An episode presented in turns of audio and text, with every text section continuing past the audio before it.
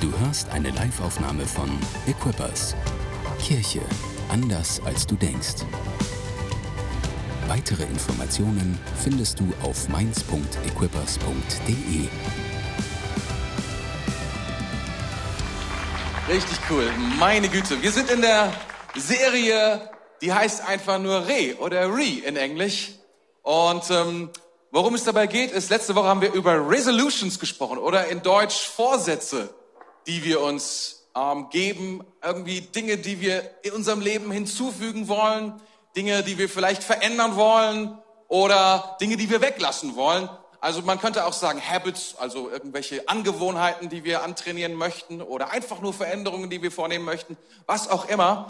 Eine Sache ist jedenfalls klar, die meisten Menschen leiten nicht ihr eigenes Leben, sie versuchen es nur zu akzeptieren, wie es ist. Und ich finde es schade, weil ich glaube, dass, dass es in unserer Macht und unserer Aufgabe und unserer Berufung steht, von Gott her, unser Leben nicht nur zu akzeptieren, sondern es auch zu leiten und zu führen. Ich glaube, das ist eine wichtige Verantwortung. Und weißt du was? Dein Leben leiten, das kannst nur du. Überlass es nicht deiner Ehefrau. Die hat auch gute Ideen für dein Leben. Genauso umgekehrt auch. Sondern leite dein eigenes Leben. Das ist wichtig, ne? Und deswegen heute ist das Thema ähm, Recalculate. Recalculate. Sag mal zu deinem Nachbarn, recalculate. Recalculate. Recalculate. Ähm, und zwar deine Zukunft. Und das ist eine gute Frage, ob das überhaupt geht. Kann man seine Zukunft überhaupt kalkulieren oder beeinflussen? Das ist sicherlich, äh, das, das war das Erste, was mir in meinen Kopf gekommen ist. Geht das überhaupt? Kann man das überhaupt? Nachdem mir dieser Begriff irgendwie so äh, eingefallen ist, weil irgendwie, man hat ja das Gefühl, so, dass viele Sachen liegen nicht in, in der eigenen Hand. Wenn du zum Beispiel über darüber nachdenkst, ein Lotto-Los auszufüllen und darüber kurz mal kalkulierst, wie wahrscheinlich ist es, dass du gewinnst, dann wird dir auffallen, sehr unwahrscheinlich. Super unwahrscheinlich. Es ist schade um jeden einzelnen Euro, den du investierst in dieses Lotto-Los hinein. Ich krieg ja immer wieder und regelmäßig so im Jahresturnus oder so die Frage, Pastor, ist es eigentlich, ist es eigentlich christlich, ein Los zu kaufen oder Lotto zu spielen? Und ich kann nur sagen, es, es ist einfach nicht weise, es ist bestimmt nicht verboten, es ist einfach, ich denke, du könntest es wesentlich besser investieren, wenn du kurz darüber nachdenkst und kalkulierst und sagst, hm, möglicherweise ist ein Investment in eine andere Richtung viel, viel besser. Es gibt ähm, viele Umstände in der Zukunft, die schwer voraussagbar sind. Ähm, zum Beispiel äh, Börsen, Währungs- und Wirtschaftscrashs, die werden regelmäßig vorausgesagt weiß ich, ob du davon schon mal gehört hast, immer wieder gibt es dann Nachrichten oder Experten, die das auch prognostizieren und sagen, also garantiert in diesem Jahr, da passiert's oder so. Und die Sache ist, irgendwann haben sie recht, irgendwie nach einigen Jahren. Also mittlerweile sind schon viele Jahre vergangen. Ich kann mich erinnern, mit meinem guten Freund Steffen, glaube ich, war das, bin ich mal auf so eine Veranstaltung in so einem Hotel gefahren. Ich glaube, er hat mich mit hingenommen. Ich weiß gar nicht mehr genau, ob ich ihm Unrecht tue, aber Jedenfalls war das so ein Typ, der war auch Christ, glaube ich. Und der hat von einem Währungscrash hat der erzählt. Es war ein Vortragsabend und er hat gesagt, und danach war ich so im ersten Augenblick, ich muss Gold kaufen, Gold kaufen, Gold kaufen. Es dauert noch. Also seine Voraussagen dauern immer noch an. Ich weiß nicht, Steffen hat, glaube ich, auch nicht überreagiert, soweit ich das sehen kann, aber es war, also es gibt immer wieder solche, solche Leute, die, die sagen, ja, das und das wird passieren oder ähm, vielleicht gerade sehr aktuell ist, in der Corona-Pandemie war es ja super schwer vorauszusagen, wie sich irgendwie der Coronavirus ausbreitet. Ja, wie, wie genau wird das, wie schnell wird das sein? Da gab es so einen Wert, der hieß R-Wert. Und an diesem Wert konnte man irgendwie berechnen, wie schnell der Virus sich irgendwie in Deutschland oder in der ganzen Welt ausbreitet. Und ihr habt es ja mitbekommen. Deswegen könnt ihr selbst gucken, wie erfolgreich diese Berechnungen waren oder wie wenig erfolgreich diese Berechnungen waren. Es ist sehr schwierig vorauszusagen, was in Zukunft passieren wird. Das ist, was ich sagen will. Oder in der Klimakrise ist es so, wenn, wenn du die CO2-Konzentration in Relation mit der Erderwärmung steht, dann müsste sich in der Zukunft ja unser Klima berechnen lassen. Macht ja Sinn. Wenn das eine mit dem anderen zusammenhängt, müsste es eine Berechnung geben, mit der du sagen kannst, wie die Zukunft aussieht. Wir alle wissen, es ist gar nicht so einfach, die Zukunft vorauszusagen, die Umstände der Zukunft vorauszusagen. Und wir alle wissen, meine Güte, wenn das noch nicht mal so einfach ist und das auch beeinflussbar ist, wie lässt sich das dann in unserem eigenen Leben anwenden? Wie können wir unser eigenes Leben irgendetwas in die Zukunft hineinkalkulieren? Und ich glaube, dass die einzige Möglichkeit, die wir haben, ist, dass wir jemanden vertrauen, der uns Aussagen gibt über die Zukunft, mit der wir kalkulieren, mit der wir berechnen können. Aber das ist die einzige Möglichkeit. Jemand, der quasi über dem Börsencrash steht, jemand, der über dem Virus steht, jemand, der über der Klimakrise steht und der Dinge sagt, die powervoller sind als alles, was berechenbar ist in diesem Punkt. Aber zu uns sagt, das ist etwas, was ich tun will. Und ich glaube, dass Gott genau das tut in seinem Wort und dass wir die Möglichkeit haben, etwas für unser Leben, wie, wie soll ich sagen, noch einmal anzuschauen, zu sagen, was wäre klug, jetzt als Faktor in die Berechnung hineinzubringen, damit in der Zukunft ein gutes Ergebnis rauskommt. Ich glaube, das wünschen wir uns alle, oder? Dass wir wüssten, was ist heute dran, damit in fünf Jahren, in zehn Jahren, 15, 50 Jahren ein gutes Ergebnis auf uns wartet. Ich glaube, das ist eine, eine, ein Gedanke, den, den jeder irgendwie schon mal hatte, zum Beispiel auch mit deiner Rente, dass du mal über deine Rente nachgedacht hast, meine Güte, was muss ich jetzt eigentlich zahlen? Oder was muss ich eigentlich vielleicht noch zusätzlich in, irgendwie investieren in eine Zusatzversicherung oder so etwas, damit ich, wenn ich dann 67 bin, auch wirklich gut leben kann.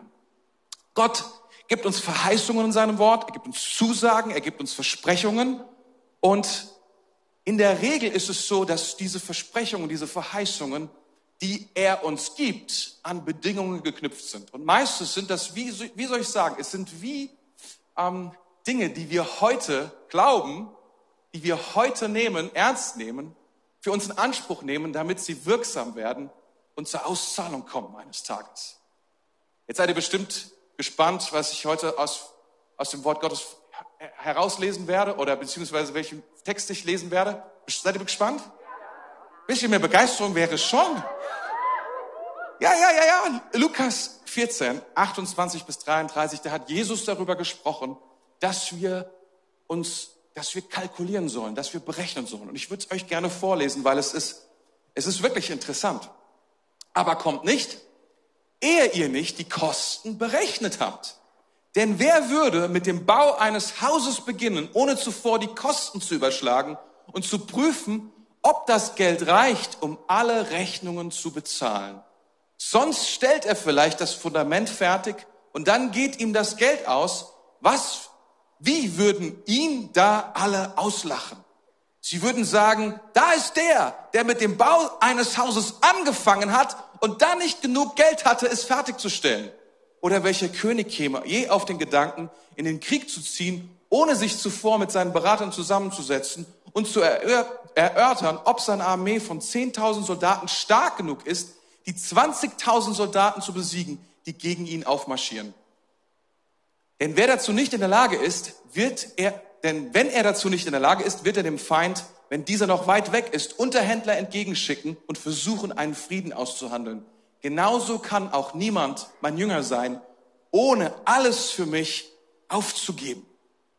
Ah, das ist ein Doppelgleichnis, was Jesus hier bringt. Und ein Doppelgleichnis ist dafür da, um quasi mit einem doppelten Bild eine Sache klarzumachen aus unterschiedlichen Perspektiven. Das ist, was Jesus hier probiert. Und vielleicht kann man es super vereinfachen. In, das, in unsere Zeit hinein und in unsere Sprache hinein könnte man sagen, soll ich es machen? Ist einfach die Frage, soll ich machen oder soll ich nicht machen? Ist es eine gute Idee oder ist es keine gute Idee? Und er benutzt dafür zwei Bilder. Und das eine Bild ist das Bild eines Hauses. Soll ich ein Haus bauen? Ist es eine gute Idee, ein Haus zu bauen? Und ich muss euch auf Folgendes aufmerksam machen. In dieser Übersetzung heißt es Haus. In fast allen anderen Übersetzungen heißt es Turm. Warum? Weil Turm, das ist kein, ähm, keine alltägliche Sache. Wir bauen heutzutage keine Türme mehr in aller Regel. So, dass du sagst, so, was hast du, wo wohnst du im Turm so und so, sondern normalerweise wohnst du in einem Haus, okay? Aber es, es deutet es schon an, ein Haus ist eine Sache, auch ein großes Haus ist eine Sache, aber ein Turm ist etwas Besonderes. Ein Turm ist eine besondere, größere Sache. Es braucht einen besonderen Aufwand. Es braucht eine besonderes viel Geld und Ressourcen und auch Zeit. Das zu bauen vor 2000 Jahren ist auch heute immer noch, wenn du einen Turm baust, das ist keine kleine Angelegenheit. Also wenn du sagst, ich baue kein Haus, sondern ich baue einen Turm, das ist ein Ding. Ja. Dann musst du erstmal gucken, ob du das überhaupt darfst, da wo du wohnst und Turm bauen. Weil sich normalerweise immer alle beschweren, dass dann der Schatten von deinem Turm in das Nachbargrundstück reinfällt. Also es gibt ja eine Menge zu, zu sagen, aber hier, also das ist ein Turm. Und dann heißt es hier, okay, bevor ich anfange, kalkuliere die Kosten. Warum? Die Frage ist, kann ich mir das überhaupt leisten, so einen Turm zu bauen? Kann ich, ist es überhaupt realistisch? Eine Turmbausache ist kein Gartenhaus. Okay? Ein Gartenhaus, da weiß man so ungefähr, was man braucht. Und du bist so in ein, zwei, drei Tagen fertig mit einem Gartenhaus. Du musst ein Fundament anlegen, dann gehst du in den Baumarkt, kaufst du das Haus, baust das Ding nach dem Plan zusammen. Das hört sich einfach an. Manche von uns haben das auch schon mal gemacht, andere sagen, oh, ist schon ziemlich groß. Aber jeder weiß, das ist eine Kleinigkeit im Gegensatz dazu, wenn du zum Beispiel wirklich ein echtes Haus baust und da einen Keller und ein Fundament anlegst und so weiter. Jetzt stell dir vor, du baust einen Turm, einen richtig großen Turm. Das ist einfach eine große Sache, die dauert auch. Und das ist nicht erledigt in ein, zwei, drei Tagen, sondern das dauert vermutlich Monate, vielleicht sogar Jahre. Das ist eine große Sache. Und ähm, dann heißt es, heißt es hier, hey, schau, ob du in der Lage bist, alles zu bezahlen oder ob es eventuell so sein würde, und das ist interessant, dass es hier so steht, dass es, dass du eventuell bei dem Fundament schon aufhören musst. Du hast das Fundament gelegt und du denkst dir so, wow, so krass kann man sich doch nicht verrechnen. Ich meine, so blöd kann doch niemand sein. Da ist ja, steht ja noch gar nichts von dem Turm. Du musst Folgendes wissen, wenn du einen Turm baust, brauchst du ein tiefes, powervolles Fundament. Du brauchst ein richtig, das ist mit dem Gartenhaus nicht gelöst. Okay? Beim Gartenhaus, dann nimmst du zwei Säcke Zement so ungefähr, schmeißt sie da hin, machst ein bisschen Wasser drüber, guckst, dass es gerade ist und schraubst es an. Du bist froh, wenn es nicht wegfliegst beim nächsten Mal. Aber beim Turm, ja, da musst du tief graben, da musst du ein Fundament hineinbringen. Das ist eine großartige Sache. Und manche, und dann heißt es, oh, das habe ich gar nicht gewusst. Da muss eine Tiefe, da muss eine, da muss Power drin sein, damit es funktioniert. Schau, dass du es nicht. Und Jesus warnt davor und sagt, hey, es wäre echt blöd, wenn du, wenn die Baustelle da stehen bleibt. Ich weiß nicht, ob du das schon mal erlebt hast. Ähm, ich habe früher auf dem Land gelebt und da gab es so eine Familie und die haben ein Haus gebaut und das wurde nie fertig. Es wurde nie fertig. Ich weiß noch genau, das war ganz lange Rohbau, jahrelang Rohbau. Und ich weiß es deswegen, weil ich als kleiner Junge dann auch diesen Rohbau regelmäßig besucht habe von innen und mir das genauestens angeschaut habe. Und, und irgendwann verstehst du, alle Leute haben darüber gesprochen und haben gesagt, ah, hast, kennst du, weißt du, wie die Familie so und so ist, sind die schon so weit, weil irgendwann reden die Leute darüber. Alle Häuser drumherum sind fertig. Nur dieses eine Haus steht da immer noch unverputzt und vielleicht noch ohne Fenster und all diese Dinge. Das ist schon etwas und Jesus sagt, hey, ähm, wenn du das überträgst und sagst, hey, es geht vielleicht gar nicht so sehr um das Haus, sondern Jesus hat ja hier ein Gleichnis, es geht vielleicht darum, ein ganzes Leben zu bauen, dann, dann schau dir einfach mal an, Leben, die beobachtet werden. Deins wird wahrscheinlich nicht so stark beobachtet wie das Leben von anderen Menschen. Zum Beispiel das von Menschen, die irgendwie in der Öffentlichkeit stehen. Aber man guckt genau hin und es ist interessant, dass die Leute sich besonders dann freuen, die Zeitungen freuen sich, wenn sie beobachten, das Leben scheitern. Da ist wohl jemand ein bisschen zu, hat sich wohl übernommen. So, dass man das nicht so schadenfreudig sagt, versteht sich von selbst, macht man heutzutage nicht aber dass man trotzdem darüber berichtet, zeigt, ja, dass sich nicht so viel geändert hat im Endeffekt. Ne? Dass man schon, dass Leute aufmerksam gucken, wenn man ein großes Vorhaben hat, sein Leben vielleicht, und man sagt, das ist, was ich bauen will, und dann scheitert's. Das ist keine Kleinigkeit. Das ist, was Jesus hier sagt. Und das andere Bild ist folgendes. Ich rede schon ziemlich lange über die Bilder. Bist du noch da? Ist wichtig, dass du das wirklich dass du das Wort Gottes hier wirklich verstehst und aufnimmst. Weißt, okay, Turm oder Haus. Und jetzt kommt es zu dem zweiten Bild. Und zwar ist es ein König, der in den Krieg zieht. Ein König, der in den Krieg zieht. Situation ist schwierig. Der Gegner ist in der Überzahl. Das sind doppelt so viele. Das ist im Endeffekt das, was hier beschrieben wird. 10.000 gegen 20.000. Und dann heißt es, wenn das so ist, dann wäre es gut, es wäre eine sehr gute Idee, wenn der König Folgendes macht. Er, er, er ruft seine Berater rein, seine Minister und fragt, ist das eine gute Idee? Sollten wir wirklich in den Krieg ziehen? Weil die andere Armee ist in der absoluten Übermacht. Die sind doppelt so viele. Doppelt so viel ist wirklich für einen Krieg schwierig.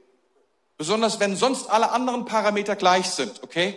Weil damals gab es keine Panzer und so, aber Stell dir einfach vor, alle anderen Parameter sind gleich. 10.000 gegen 20.000. Ist heftig. Jeder, der Computerspiele irgendwie früher mal mit irgendwie Rom oder so gespielt hat und das weiß, so Brettspiele, der weiß, Risiko oder so, doppelt so viel ist heftig. Doppelt so viel ist krass. Das ist ein großes Risiko. Und da muss man drüber nachdenken. Und das sagt Jesus auch. Sollten wir den Risiko, das Risiko eingehen eines Krieges oder, das wäre die Alternative, sollten wir vielleicht Unterhändler ausschicken, die möglichst, wenn die Armee quasi noch gar nicht richtig auf dem Weg ist, wenn sie quasi sozusagen so gerade so am Rekrutieren sind, wenn sie gerade so angefangen haben, darüber nachzudenken zu kommen, wäre gut, wenn man denen dann Unterhändler schenkt, schickt und dann versucht, einen Friedensvertrag auszuhandeln. Das sind die Bilder. Und der Punkt hier ist, ich habe es schon gesagt, ist ganz einfach, ich kalkuliere, soll ich es machen? Soll ich es machen? Das ist, was Jesus uns interessant. So aus Marketing-Sicht ähm, an dieser Stelle wäre es ja eigentlich so, dass Jesus vielleicht sagen, so, so da, darauf achten will, dass ihm möglichst viele Menschen folgen, dass er eine möglichst große Bewegung freisetzt, dass möglichst ganz Israel mit ihm unterwegs ist und glaubt, dass er der Messias ist und ihm folgt und, und, und, und, und ihn gut findet und gut von ihm redet und so. Und das hier ist ein Teil von drei Warnungen. Das ist eine von drei Warnungen, wo er sagt, bist du dir sicher? Bist du dir, bist du dir wirklich sicher? Soll ich es wirklich machen? Also so rein marketingtechnisch ist es jetzt nicht so super, aber Jesus tut es. Er sagt, hey, das, was es heißt, mir zu folgen, das solltest du kalkulieren. Darüber solltest du nachdenken. Und jetzt passt auf, warum dieses Doppelgleichnis? Bei dem Hausbau, bei dem Turmbau ist die Ausgangssituation eigentlich die, ich habe die Wahl. Baue ich einen Turm oder lasse ich's? Also, es ist eine Frage vielleicht von jungen Familien gerade. Baue ich ein Haus oder wohne ich zur Miete? Kaufe ich ein Auto oder gehe ich zu Fuß? Oder kaufe ich ein Lastenfahrrad? Du was ich? Also, du hast ja die Möglichkeit, du kannst es, du kannst es tun und du kannst es lassen. Ist eigentlich ganz einfach. Da ist ein Risiko drin, ja. Ich, es könnte sein, dass es nicht funktioniert. Es könnte sein, dass es nicht fertig wird könnte sein, dass die Finanzierung, das Problem beim Hauskauf, das ist zumindest aktuellste, das aktuellste Problem von den meisten, dass sie nicht die Außenanlagen berechnen. Und deswegen bleibt das Haus lange Zeit irgendwie außen sehr braun, schlammig. Irgendwann kommt dann ja, Unkraut, wird ein bisschen grün, aber sieht komisch aus. So, ist vielleicht das, was, was heutzutage manchmal passiert. Aber im Prinzip, ne, Du, du, du, du denkst drüber nach und die Frage ist, soll ich es machen oder soll ich es nicht machen? Und das Interessante ist, die zweite Frage ist hier bei dem Krieg, da habe ich keine Wahl. Was er beschreibt, ist, der Feind kommt. Er kommt, garantiert. Die Frage ist nur, was passiert, wenn ich nicht kämpfe? Hm. Und das ist interessant. Und ich finde, das ist aufregend. Weil was Jesus hier tut, er sagt, hey, schau dein Leben an. Guck auf das, was ich dir anbiete. Und dann sagt er, kalkuliere. Stell dir zwei Fragen. Was ist die Konsequenz, wenn du es tust? Das ist die eine Seite. Es könnte scheitern, es könnte nicht funktionieren, es könnte sein, dass du das nicht auf die Reihe bekommst. Aber hier ist eine interessante zweite Frage. Er sagt, was ist, wenn du es nicht tust? Was passiert mit deinem Leben, wenn du es nicht tust, was Jesus dir anbietet? Das ist powerful. powerful. Und ähm, ist hier, das, was hier steht, ist zudem, Glaube ist ein Risiko. Jesus nachzufolgen ist ein Risiko. Ihm zu vertrauen hat mit Risiko zu tun. Und Risiko ist es zwar berechenbar, aber es ist ein Risiko. Jeder, der dir sagen will, wenn du an Jesus glaubst, ist es absolut wie die beste Versicherung deines Lebens. Garantiert. Super. Keine schlechten Gefühle. Keine Misserfolge. Keine Krankheit. Keine schlechten, weiß was ich. Der lügt. Ist vielleicht Begeisterung an der falschen Stelle, aber immerhin. Glaube ist kein, wie soll ich sagen, play it safe, play, play it safe Versicherung. Es ist nicht, es ist nicht das, was es ist. Du kannst, es ist nicht wie meine Zahnversicherung. Egal was passiert, die Zahnversicherung bezahlt. Das ist nicht, was Glaube ist. Glaube ist ein Risiko einzugehen. Glaube ist Gott zu glauben, mehr zu glauben als in Umständen, mehr zu glauben als der Berechnung meiner Zukunft und zu sagen, ich setze dennoch auf das, was Gott sagt. Ich sage Gott, ich glaube dir mehr.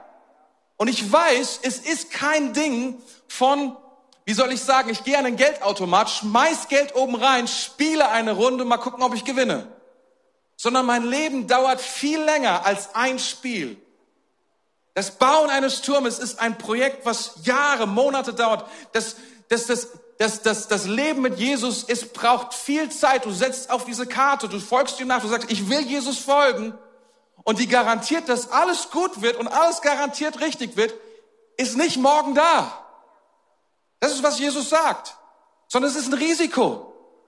Glaube ist keine Garantie, es ist keine, ich wünsche mir was. Viele Leute glauben, Jesus zu folgen ist, ich habe jetzt garantiert ein richtig fettes, geiles Leben, weil ich Jesus nachfolge. Es ist hart. Es ist nicht so. Glaube ist ein Risiko. Du glaubst ihm mehr als eine Alternative und sagst aber, ich glaube, dass das, dass diese Berechnung, ihm zu, ihm zu folgen, dass es besser ist, als ihm nicht zu folgen. Glaube ist ein großes Abenteuer. Glaube ist ein Langstreckenrennen. Ich habe es bereits gesagt. Es ist keine Sache, du kannst die Rendite nicht Du, kriegst, du, du, du weißt nicht morgen, ob du gestern die richtige Entscheidung getroffen hast, sondern es wird sich über lange Zeit, wird sich, wird sich zeigen, was dein Glaube bewirkt und was er bewegt und was Gott in deinem Leben tut. Glauben ist ein Abenteuer. Wisst ihr, der Lohn ist groß. Seht mal, so einen Turm zu bauen, das ist kein kleines Projekt. Das ist nicht eine Kleinigkeit, aber Gott, das ist das, was hier drin steht. Einen Turm zu bauen, das ist kein Standardding, was die Leute damals gemacht haben. Jeder hatte so seinen Turm im Garten. Es gab nur wenige Leute, die einen Turm hatten. Es gab nur wenige Leute, die einen eigenen Turm, normalerweise Türme bauen nur Könige. Verstehst du? Das baut nicht jeder. Und Jesus sagt, hey, aber wenn du mir nachfolgen willst, überleg dir, es ist wie ein Turm zu bauen, kalkuliere die Kosten. Die Ehre ist groß, einen Turm zu haben. Glaube baut mein Leben. Glaube besiegt meine Feinde. Glaube ist es, der mir hilft zu überwinden. Ich muss mir die Frage stellen, wenn ich, wenn ich überlege, soll ich es tun oder soll ich es nicht tun? Was wäre, was ist die Konsequenz, wenn ich es nicht tue? Das ist, was Jesus beschreibt in diesem zweiten Beispiel. Der Feind ist schon auf dem Weg. Er wird kommen. Er ist in der Übermacht. Wenn ich nichts tue, ich werde kämpfen müssen. Und ich habe nur die Hälfte der Soldaten. Das ist das Bild, was er aufmalt. Es ist keine Manipulation, es ist keine, wie soll ich sagen, du hast keine Wahl, du hast eine Wahl. Du kannst kämpfen, du kannst es probieren. Aber Jesus sagt, kalkuliere gut. Überlege gut, was du tust. Ich finde es sehr powerful. Ich finde es sehr, sehr kraftvoll. Ihr müsst Folgendes wissen. Und darüber, ich möchte so ein paar Beispiele raussuchen. nicht so viele. Und das einfach mal überlegen, was es bedeutet zu kalkulieren. Was es bedeutet, eine Sache in meinem Leben anzuschauen und zu sagen, okay, ich entscheide mich, es zu tun. Ich entscheide mich, alles auf diese Karte zu setzen und Jesus zu vertrauen. Ich entscheide mich, meine Familie zu bauen, nicht wie ich das will, sondern wie Gott es will. Ich entscheide mich, Jesus zu folgen mit allem, was ich bin, ihm so zu folgen, mit meinem Beruf, mit meinem ganzen Leben, mit allem, mit meinem Geld, mit meiner Zeit, mit meiner Kraft, mit meinem Namen. Ich entscheide mich, ihm zu folgen. Und wisst ihr, das Grundprinzip, auf dem das aufbaut und was Jesus auch kannte, ist das Prinzip von Sehen und Ernten. Und es gibt da einen Vers, der das ganz gut zusammenfasst, in Psalm 126, Vers 5, da heißt es, die mit Tränen sehen, werden mit Jubeln ernten. Und du findest dieses Prinzip immer wieder in der Bibel. Diese Idee, dass du etwas einsehen musst, etwas investieren musst, etwas bringen musst, einen Samen mit der Natur dessen, was du eines Tages ernten willst. Und wenn du das investierst, dass Gott das Wachstum schenkt und dass du das eines Tages wird es groß werden, es wird wachsen und du wirst diese Ernte einbringen können. Das ist die Idee. Und das ist das Prinzip, was in der ganzen Bibel immer wieder wiederholt wird. Das ist ein biblisches Prinzip, ein Lebensprinzip. Das heißt, wenn du etwas in deinem Leben sähst, zum Beispiel Freundlichkeit, du wirst Freundlichkeit ernten. Es gibt da viele Prinzipien in der Bibel, die immer wieder sagen, hey, wenn du bestimmte Dinge investierst, wenn du äh, bestimmte Dinge in dein Leben hineinlässt, wenn du die gibst, wenn du da hinein, dann wirst du sehen, es ist wie ein Same, der in den Erdboden fällt und eines Tages wirst du ernten können. Das ist sehr powerful. Aber was Jesus hier beschreibt, geht ein klein bisschen darüber hinaus, weil es kein direkten Bezug ist, sondern es geht um was sehr, sehr Komplexes. So ein Krieg Sowohl ein Krieg als auch ein Turmbau ist eine sehr komplexe Angelegenheit. Es ist keine Sache, die man auf eins beschränken kann, sondern da gehen, kommen viele Dinge zusammen. Logistik, Kosten, Leute, die kommen, um zu bauen und so weiter, viel Zeit, Planung und so weiter und so fort. All diese Dinge sind bei beiden Dingen ist eine hochstrategische und schwierige Sache. Sowohl Krieg als auch ein Turmbau. Und Jesus nimmt es als Beispiel für uns, um zu überlegen, was sollte ich kalkulieren? Was sollte ich kalkulieren? Und ich sollte kalkulieren, auf der einen Seite, was passiert, wenn ich es tue? Was ist das Risiko? Und auf der anderen Seite, was ist das Risiko, wenn ich es nicht tue? Was passiert, wenn ich es nicht tue? Und da gibt es viele Dinge, zum Beispiel, was passiert, wenn ich nicht, wenn ich nicht treu bin? Wenn ich nicht treu bleibe? Die Bibel sagt, eines der höchsten Werte in der Bibel ist treu zu sein. In allen möglichen Facetten, die du dir vorstellen kannst. Nicht nur zu meinem Ehepartner oder so etwas, sondern treu zu sein in, in den Dingen, die ich angefangen habe. Treu zu sein zu meiner Berufung, treu zu sein zu meinem Gott, treu zu sein zu dem, was ich sage, treu zu sein. Das ist heutzutage kein großer Wert mehr. Aber die Bibel sagt, hey, was passiert, wenn ich nicht bin? Was ist, heißt es eigentlich, wenn, wenn, ich, wenn ich untreu bin in diesem Punkt? Was heißt das? Und ich kann mir das anschauen. Und ich kann das berechnen. Oder was, was heißt es, was bedeutet es, meine Berufung zu folgen? Was bedeutet es, leidenschaftlich zu bleiben für Jesus? Was bedeutet es, richtig zu denken? Weißt wenn ich mir vornehme, richtig zu denken, das ist keine Kleinigkeit. Wenn ich anfange zu sagen, ich, ich beginne zu sehen oder zu denken, wie Gott denkt. Und dazu lädt er uns ein. Wir können nur das Königreich Gottes wirklich verstehen, wenn wir anfangen zu denken, wie Gott denkt. Wir können überhaupt nicht die Dinge verstehen und bemessen und kalkulieren, wenn wir nicht reinkommen in die Denkweise Gottes. Viele Christen kommen mit einer Denkweise, versuchen die Dinge Gottes zu berechnen und haben nicht die richtige Denkweise. Es ist ziemlich klug, ist ziemlich weit oben auf deine Agenda zu setzen und zu sagen, möglicherweise sollte ich mich darum kümmern, dass ich richtig denke. Und Jesus spricht ganz viel darüber. Und wisst ihr, was das Wort heißt in der Bibel? Buße tun. Ich tue Buße. Buße bedeutet nicht, mir tut etwas leid. Es gehört auch dazu. Es gehört auch dazu, dass ich etwas bereue. Da ist ein Schmerz drin. Manchmal haben wir das Gefühl, wenn ich es falsch mache, dann muss ich es, dann muss es mir richtig, richtig leid tun, dann muss es richtig irgendwie in meinem Herzen, in meinen Gefühlen falsch sein. Ich will dir etwas sagen, das ändert nicht viel. Was was ändert, ist, wenn ich anfange, anders zu denken. Wenn ich Buße tue. Und ich will dir etwas sagen, falsch zu denken. Die meisten Leute glauben, das kann ich später noch lernen. Das kann ich später machen. Heute meine Gedanken sind frei. Ich kann denken, so wie ich will. Ich kann unfokussiert durch die Gegend laufen. Ich kann mir vorstellen, was ich will. Ich darf mir, ich darf mir ausmalen, meinen Tag, meine Tagträume hinterhergehen. Ist völlig egal. Ich darf meine, meine Gedanken quasi selbst auf die Reise schicken. Und wenn sie etwas denken, ist nicht so schlimm. Und was auch immer sie in mir hervorrufen, das hat Konsequenzen. Ich möchte einfach, ich bin so streng, habe ich das Gefühl.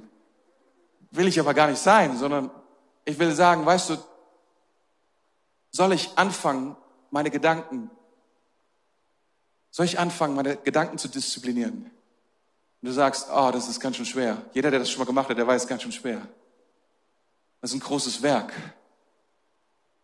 Aber ich will dir auch sagen, was passiert, wenn du es nicht tust. Es wird immer schwerer, deine Gedanken in Buße zu bringen. Es wird immer schwerer, wenn du es nicht tust. Mit jedem Jahr, mit jedem Monat. Ich will dir sagen, es ist ein, es ist ein großes Werk, es zu tun. Es ist eine große Möglichkeit, Gott einzuladen an dieser Stelle in dein Leben. Und die Kosten zu kalkulieren. Ja. Ist dir Jesus nachzufolgen leidenschaftlich. Viele Menschen wünschen sich das, irgendwie mit Jesus unterwegs zu sein, so wirklich in der ersten Liebe. Ich weiß nicht, ob du es wusstest, aber es liegt nicht an Jesus. Es liegt nicht an ihm, sondern es liegt daran, ob wir unser Herz hingeben, ob wir ihm unser Herz schenken und es bei ihm lassen. Und es kostet so viel. Und es ist so interessant, in der, in der Pre-Session hat, hat David eine kleine Übung gemacht und hat so gesagt, okay, mal gucken, wie viele Leute, wann habt ihr euer Leben gegeben, Jesus gegeben? Und die meisten, oh, keine Ahnung, 90 Prozent oder so, waren vor 25, ich glaube, waren nur vier drüber oder so von allen, die da standen oder irgendwie sowas. Ne? Ich glaube, die waren, waren alle ganz jung in, in, in diesem Punkt. Und ich muss wirklich sagen, es ist nicht so, wenn du Jesus dein Leben gibst, ist es das Beste, was du tun kannst mit deinem Leben. Das Beste, was du tun kannst.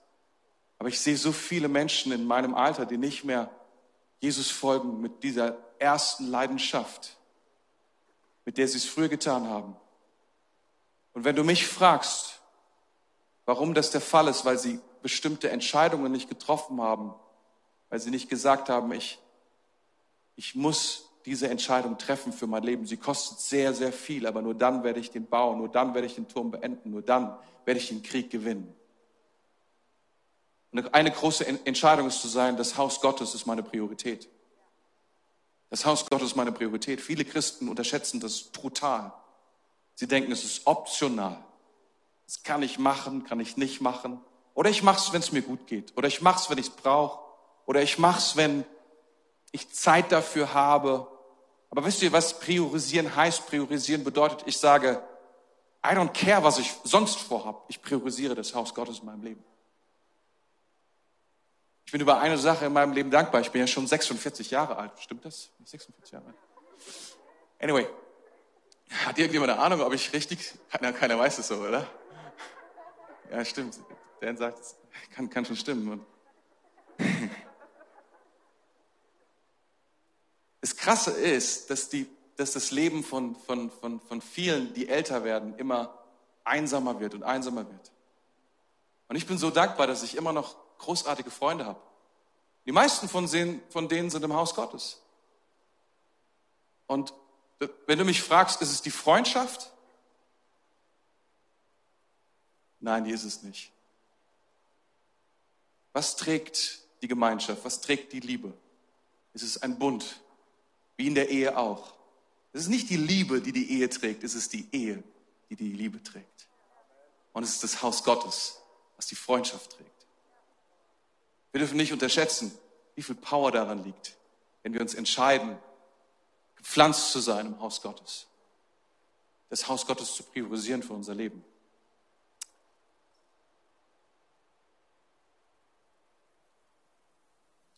In Haggai heißt es, Haggai 1, Vers 6, ihr habt viel gesät, aber wenig eingebracht. Ihr esst, aber werdet nicht satt. Ihr trinkt, aber ihr habt noch Durst. Ihr kleidet euch, aber es wird keinem warm. Und der Lohnarbeiter erwirbt Lohn in einen durchlöcherten Beutel. Ihr habt nach vielem ausgeschaut und siehe, es wurde wenig. Und ihr brachte, und, und brachtet ihr es heim, so blies es, so blies ich hinein. Weshalb das? spricht der Herr der Herrscharen wegen meines Hauses, das verödet daliegt, während ihr lauft, jeder in sein eigenes Haus. Krass, was hier steht, weil da ist dieses Prinzip, ich habe vorhin gesprochen von diesem Prinzip Sehen und Ernten. Und hier ist dieses Prinzip funktioniert überhaupt nicht. Hier heißt es, ihr habt viel gesät, aber ihr habt wenig geerntet. Es ist so, als ob das Prinzip Gottes hier durchbrochen worden ist. Und er beschreibt, warum das so ist. Weshalb ist das so? Weshalb ist das so? Wegen meines Hauses, das verödet daliegt. Es gibt manchmal Konsequenzen, wenn wir Dinge tun. Und es gibt Konsequenzen, wenn wir Dinge nicht tun. Viele Leute glauben zum Beispiel auch, wenn sie den Zehnten geben, naja, ich kann den Zehnten ins Haus Gottes geben, ja. Aber weißt du eigentlich, wie viel Geld ich sparen würde, wenn ich es nicht tun würde? Ich habe das die Tage mal überschlagen. Die letzten 20 Jahre geben Gabi und ich unseren Zehnten ins Haus Gottes. Und ich glaube, es sind über 150.000 Euro. Jetzt in 20 Jahren. Gut, aber 150.000 Euro ist viel Geld. Ich glaube, wir hätten die Hälfte unseres Hauses schon bezahlt, hätten wir die 150.000 Euro in unser Haus gesteckt, in unser eigenes. Aber ich bin überzeugt und ich weiß in meinem Herzen so sehr, dass es Konsequenzen hat, zu geben in das Haus Gottes. Nicht nur, dass der Himmel geöffnet wird, die Schleusen des Himmels geöffnet werden und mich segnen, sondern ich weiß auch, dass es Konsequenzen hat, wenn ich es nicht tue. Weil die Bibel sagt etwas. Sie spricht davon, dass ein Fresser, ein Feind unterwegs ist, der versucht mir zu nehmen, was ich habe, den Segen über meinem Leben zu klauen, zu stehlen, der mich versucht zu ketten und zu binden an die Kraft von Geld. Viele Leute, die sagen, oh, in der Kirche geht's nur um Geld. Die sind selbst gebunden an Geld, weil sie an nichts anderes denken können als an Geld und was andere Leute von ihnen haben wollen. Ich kann das gut verstehen, by the way. Der einzige, der einzige, die einzige Power, die mich löst davon, ist Gott mein Geld zu geben und ihm zu vertrauen. Und er will gar nicht alles. Nur zehn Prozent. Es ist freiwillig. Es ist keine Regel, es ist keine, viele argumentieren und ehrlich gesagt, ich argumentiere mit niemandem. Ich sage immer, hey, mach oder lass, kontrolliert kein Mensch bei uns. Aber sei dir über eine Sache, sei dir über eine Sache klar, dass Gott eine Verheißung legt dem, der sagt, das ist, was ich tun will. Und dass es Konsequenzen hat, wenn ich glaube, dass ich es besser weiß und dass ich eine Anlage kenne, die besser ist, die mich beschützt vor dem, was der Fresser in meinem Leben tun will. Ich habe keine Ahnung, wie der Teufel so durch die Gegend streift, aber ich kann mir gut vorstellen, dass wenn er hin und wieder mal an Christen vorbeikommt, an jungen Christen, in denen ist er sehr interessiert, weil er weiß, vielleicht habe ich die Möglichkeit, mit denen zu argumentieren. Die Bibel sagt, dass die erste Zeit als Christ die Zeit ist, in der wir den Teufel überwinden. Es ist eine Phase von Wachstum. Und ich glaube, dass gerade dann sich der Teufel sehr darüber freut, wenn, wenn er die Möglichkeit hat, bei jungen Christen anzuklopfen und zu sagen, oh, komm, lass uns über das Thema Geld sprechen. Das ist keine gute Idee. Come on. Du musst es nicht tun. Mach dir keine Sorgen. Und dann vielleicht noch theologische Punkte bringt. Ich will dir was sagen. Der Teufel freut sich über jede Person, die nicht gibt von ganzem Herzen. Und er fürchtet sich vor Menschen, die geben. Weil er weiß, diese werden beschützt von unserem Gott selbst. Weil er weiß, wenn die mehr bekommen, dann werden die nicht ausflippen, weil ihr Herz hängt nicht daran. Weil die haben über viele Jahre gelernt. Und Gott hat ihr Herz über viele Jahre geformt. Und er hat keine Chance, der Teufel hat keine Chance, diese Leute anzugreifen. In irgendeiner Form. Wenn du dich fragst, warum in deinem Leben noch so viel das Thema Geld eine Riesenrolle spielt, im Sinne von, dass es dich immer noch in den Schlaf oder um den Schlaf bringt, vielleicht weil du eine Entscheidung getroffen hast. Und vielleicht kostet dich diese Entscheidung so viel, weil du dem Feind erlaubt hast, dein Leben anzutasten, statt auf Gott zu vertrauen. Der Zehnte ist kein Automat. Ich gebe hier rein und dann kommt hundertfach auf der anderen Seite wieder raus. Sondern es ist ein Ausdruck meines Glaubens, meines Vertrauens in Gott, dass ich sage, Gott, ich glaube dir mehr. Ich glaube, dass deine, dass deine Kraft, dass dein Beschützen, dass das, was du tust, mehr Power hat als das wichtigste Ding in meinem Leben und es ist in aller Regel Geld. Wenn wir ehrlich sind, wissen wir das. Und wenn wir Gott drüber stellen wollen, ist das der Weg, das zu tun.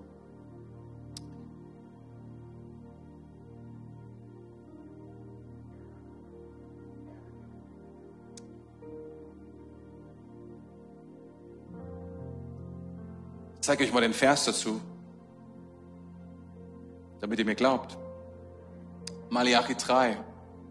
Da heißt es, hm, ich lese euch trotzdem vor. Bringt den kompletten zehnten Teil eurer Ernte ins Vorratshaus, damit es in meinem Tempel genügend Nahrung gibt. Stellt mich doch auf die Probe, spricht der allmächtige Herr, ob ich nicht die Fenster des Himmels für euch öffnen und euch mit unzähligen Segnungen überschütten werde. Das ist eine. Wenn du es tust, werde ich dich segnen. Aber jetzt kommt's. Euretwegen werde ich den Fresser bedrohen, damit er euch nicht mehr um eure Ernte bringt und damit der Weinstock auf dem Feld wieder Früchte trägt, spricht der Herr der Allmächtige. Was will er tun? Was will er tun? Was passiert, wenn, das, wenn wir es nicht tun? Der Fresser kommt und er wird Leben rauben aus unserem Leben. Wir glauben, häufig Geld ist Leben. Und das stimmt. Aber nur wenn es Geld ist, was von Gott geheiligt worden ist, wenn es von Gott verändert worden ist, wenn es durch Gottes Kraft gegangen ist. Und wir sagen, wir vertrauen ihm mehr.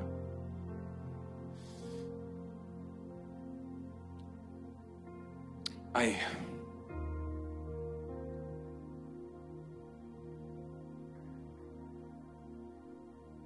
Recalculate.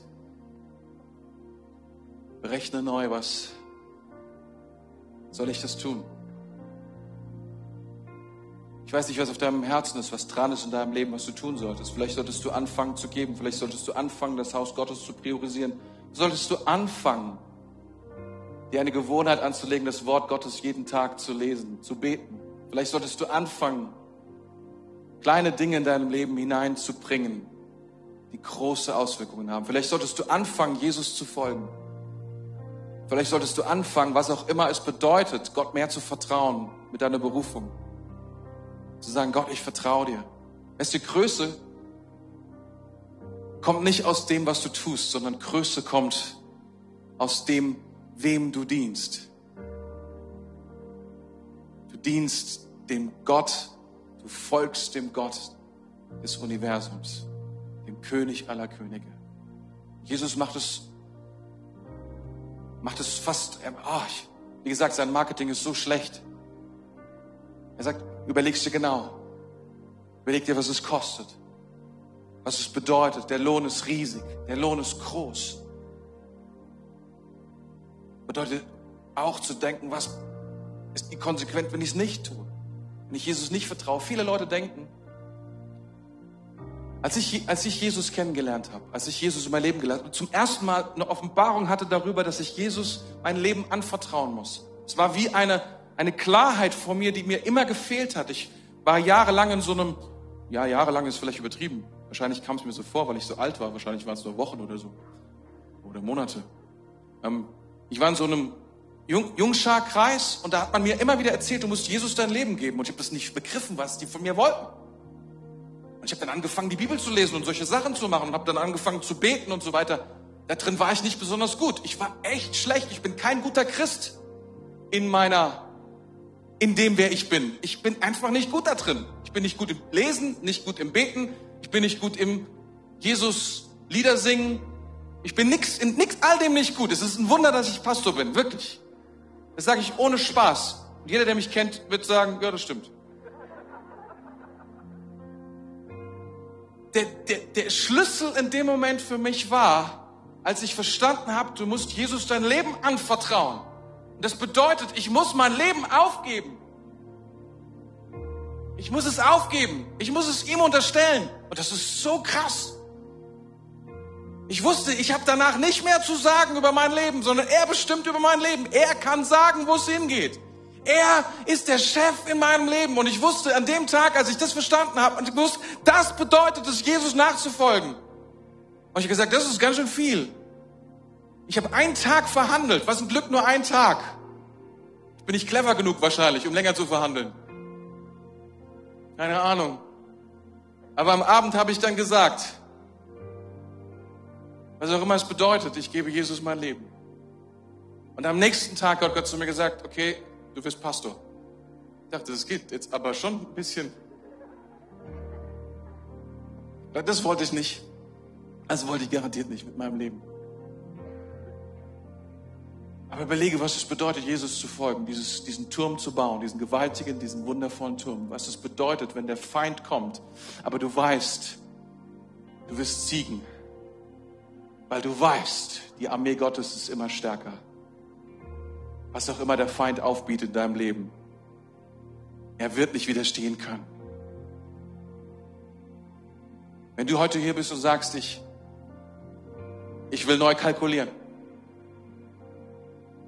dann möchte ich dir die Möglichkeit geben, heute dein Leben Jesus anzuvertrauen, zu sagen, ich, ich gebe Jesus mein Leben. Und nicht nur so ein Gefühl, weil ich was Gutes bekommen könnte, das ist nicht das Versprechen, sondern sich einzulassen auf dieses Abenteuer, etwas Großartiges mit deinem Leben zu machen, was Jesus in deinem Leben bauen will.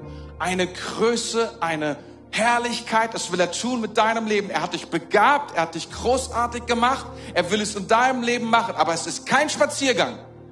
Es kostet dich alles. Alles. Du kannst nicht sagen, das wird schon.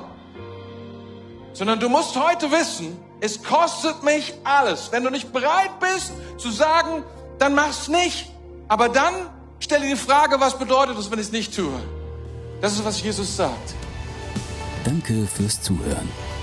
Weitere Informationen findest du auf mainz.equippers.de.